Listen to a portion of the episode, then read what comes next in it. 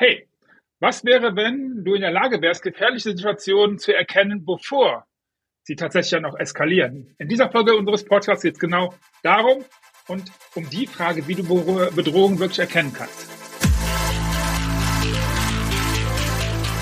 Yes! Mut, Disziplin und ein starkes Warum im Business und in Graf Magar. Hi Jochen! Fresh, Jochen von Graf Magar. Schön, dass ihr dabei seid. Willkommen beim Graf Magar Business Lab. Markus, let's go!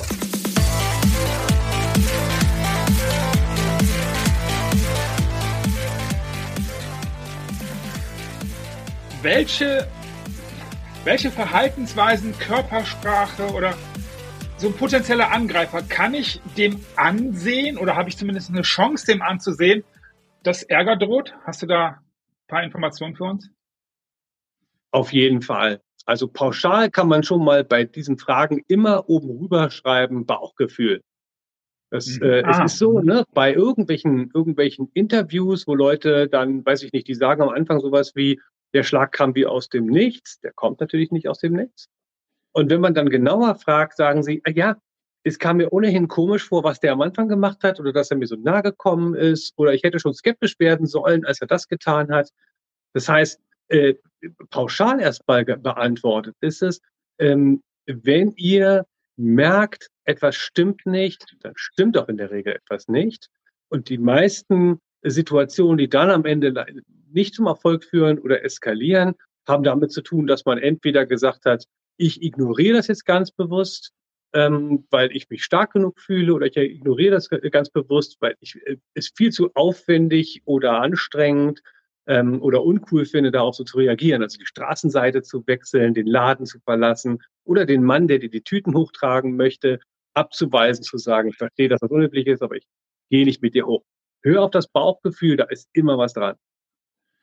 Was sagst du den Leuten, die sagen, ja, aber du musst im Vertrauen sein und die Menschen haben grundsätzlich was Gutes an sich? Ja, vermutlich schon, Komma aber, oder? Ja. Ähm, ich denke auch und ich glaube, man darf nicht nur sein ganzes Leben unter Sicherheitsaspekten leben, das ist dann nicht richtig. Äh, sonst, das, das ist ja Quatsch. Also, ähm, sagen, sagen wir so, sagen wir so, wenn ich in einer Situation eine Unstimmigkeit merke und ein bisschen darüber nachdenke oder es auf mich wirken lassen kann. Warum kommt die Person mir so krass nah? Warum, mhm. ähm, was macht die Hand auf meiner Schulter? Äh, wenn er mich nur die Uhrzeit fragt, warum geht er um das Objekt herum und direkt auch, äh, warum dreht er sich immer um, während er auf mich zugeht? Warum wird er plötzlich einsilbig? Warum verlagert er sein Gewicht? Natürlich sind so diese sogenannten Pre-Attack-Signals, also die Signale, die von dem Angreifer ausgehen, bevor er zuschlägt, relativ eindeutig. Ja, Nase fassen, Einsilbigkeit, umdrehen sind die Klassiker. Und zum Schluss Gewichtsverlagerung, um den harten Schlag zu landen. Oder mit der Waffe äh, auszuholen, Hände, Hände in die Taschen reingehend, ist auch sehr gefährlich. Aber klar ist es auch die Frage, wie schnell passiert das und wie gut kann ich darauf reagieren? Das heißt, je früher ich äh, mir den Distanz einfordere, die ich brauche. Je früher ich erkenne, komisch, was will der denn eigentlich nun von mir? Ja, ich bin Tourist und dann kommt einer und der will mir die Stadt zeigen und der kommt so nah ran an mein Gesicht. Äh, oder der ist die ganze Zeit an meinem Getränk, das auf der Bar steht, äh, dann rumnestelt und zeigt ja. eine Richtung. Ne? Das sind alles Signale. Es ist kontextsensitiv. Ne? Es kommt eben darauf an. Aber klar ist auch, wenn was nicht stimmt, merkt ihr es und dann das Bauchgefühl zu hören, das ist einfach wichtig. Ja, Leute, ich weiß, ich werde es fragen. Danke dir erstmal dafür. Du hast gerade was Spannendes gesagt, was für dich wahrscheinlich vollkommen normal ist. An die Nase fassen. Ich verstehe es.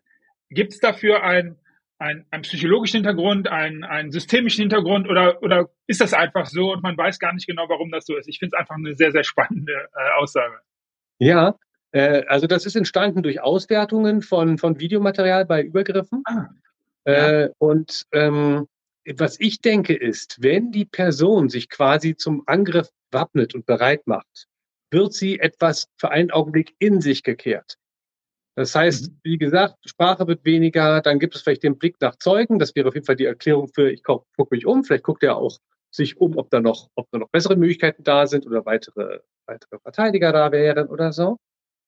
Aber das Nasefassen ist so, glaube ich, also sich, sich im Gesicht rumzufassen, hat, glaube ich, damit zu tun, dass man in dem Augenblick so in sich geht, sich sammelt und gleich geht es los. Vielleicht ist ja die Hand von hier oben auch schneller dann im Gesicht, als wenn ich sie unten habe.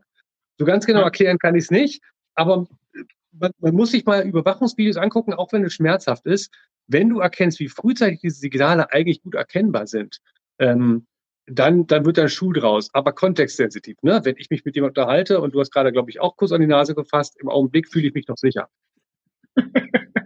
ja, wir werden mal gucken. Wir haben ja bald unser Seminar zusammen, dann werden wir mal gucken, ja. was dann mit der Sicherheit. Aber ich werde das mal machen. Danke dir. Ähm, du hast gerade was Wichtiges gesagt. Übrigens, Pre-Attack, äh, da werden wir eine eigene Episode zu machen. Ähm, nicht, also Leute, bleibt einfach dran. Ähm, ihr werdet genau auch das nochmal.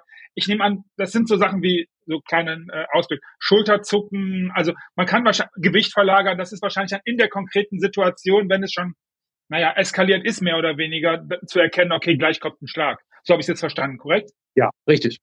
Okay mach mal eigene Folge zu, weil du hast gerade, und dann sind wir ja bei dem Thema, irgendwas stimmt nicht. Du hast gesagt, umsehen, also der Angreifer kommt nicht umsehen. Wenn du in eine Bar gehst, ist es inzwischen eine Art Berufskrankheit geworden, dass du Ausschau hältst, wo könnte hier wirklich Gefahrenpotenzial sein? Oder checkst du, wir sind beim Thema Awareness, checkst du deine Umgebung inzwischen krankhaft oder ist es einfach nur eine gute, eine gute Basis, um zu erkennen, was passiert oder was könnten passieren? Vorbereitung.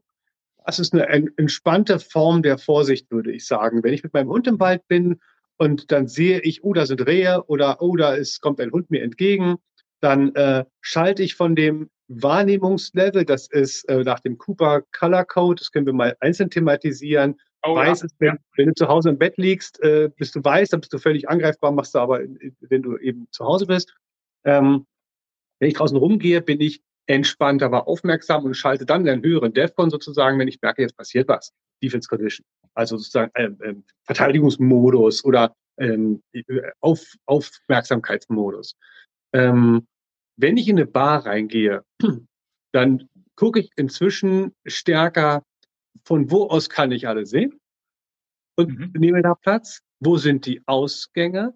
Und wenn ich frühzeitig wahrnehme, da sind äh, sechs Touristen, ähm, mit, mit, mit starkem Sonnenbrand, die extrem alkoholisiert sind, dann setze ich mich nicht neben die. Ja, dann gucke ich die kurz an, gucke mich um und setze mich irgendwo hin, wo ich jetzt einen guten Blick habe. Ich habe mal mit einem, einem Chef einer Sicherheitsfirma, äh, da habe ich Krav Maga trainiert, also dem, dem, dem Training gegeben, dem, dem Verein.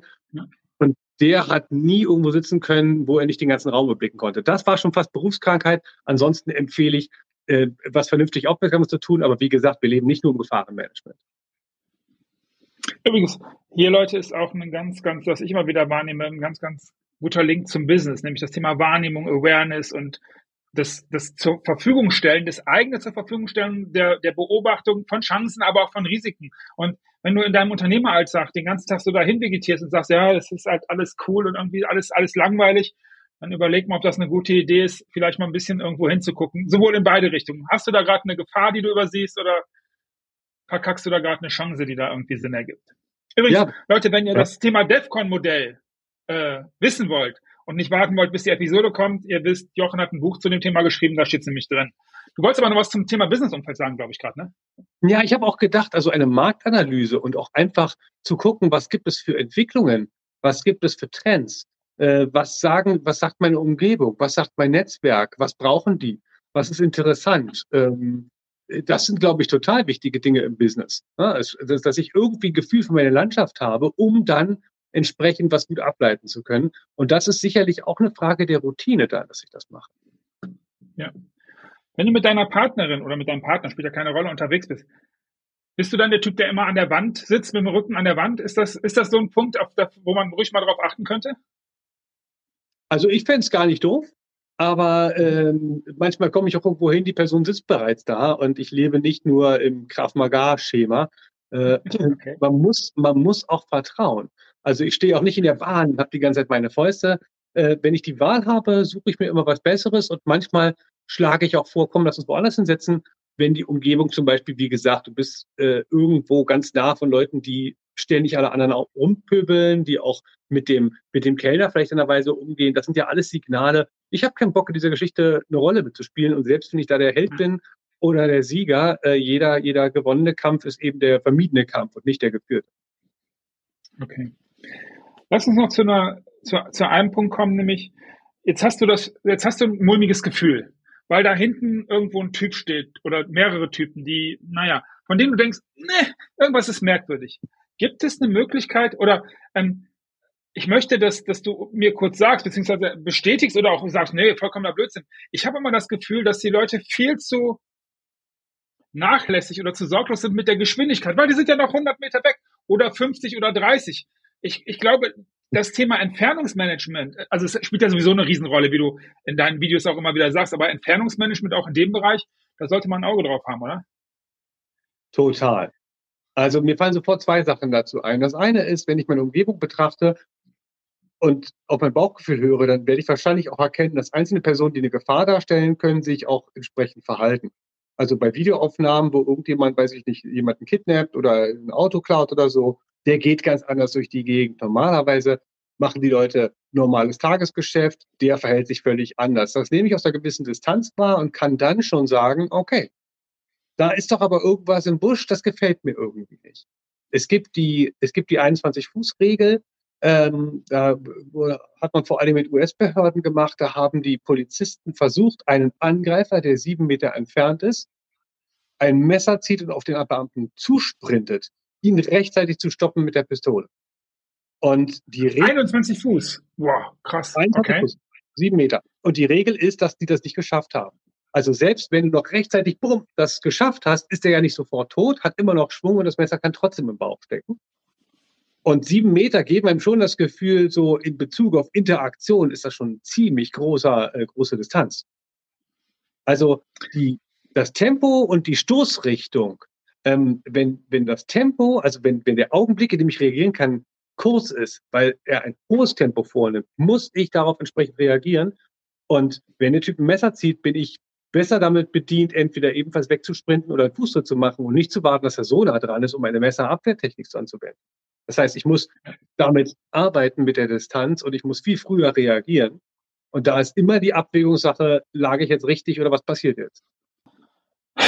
Sauber, Jochen. Dank dir. So, Leute, das macht es im Übrigen auch nochmal sinnvoller, frühzeitig abzuhauen. Also abhauen ist immer eine valide Option und ähm, dann zu denken, ja, ich werde schon in dem Moment, wo es dann passiert, reagieren. Nee, wirst du vermutlich nicht, zumindest nicht, wenn du darauf krass trainiert bist. Dank dir. In der nächsten Episode beschäftigen wir uns dann damit, wenn jetzt die Gefahrensituation da ist und du konntest nicht wegrennen, was jetzt? Wie geht's weiter? Damit beschäftigen wir uns in der nächsten Episode. Danke, Jochen. Bis bald. Freue mich.